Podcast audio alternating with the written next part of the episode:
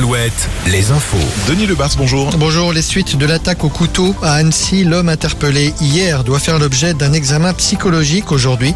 Ce ressortissant syrien n'a apparemment pas pu être entendu tant il est agité. Et quant aux enfants, deux sur les quatre blessés seraient toujours dans un état jugé critique, toujours en urgence vitale. En Vendée, l'enquête se poursuit après cet incendie survenu dans la nuit de mercredi à jeudi en forêt de Fougeray.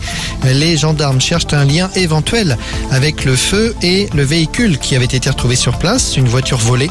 Le feu, rappelons-le, a démarré entre 3 et 4 heures du matin. Un hectare de végétation a été impacté. Ce sera l'un des plus grands centres de tri de déchets de la région. Les, travaux du centre Unitri ont commencé à la frontière entre Deux-Sèvres et Maine-et-Loire. Ce centre de traitement de déchets sera installé sur les communes de la Tessoile et Loublandes en bordure de la nationale 249.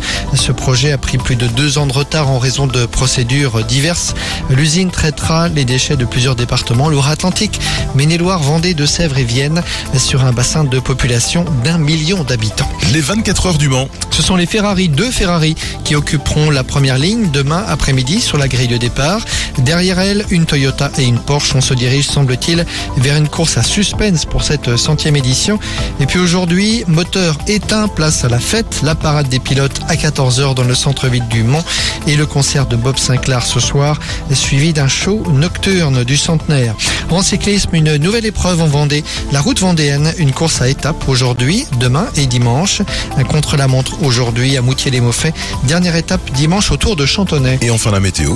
Météo orageuse depuis hier après-midi. Le ciel restera bien chargé et menaçant une bonne partie de la journée jusqu'en début de soirée.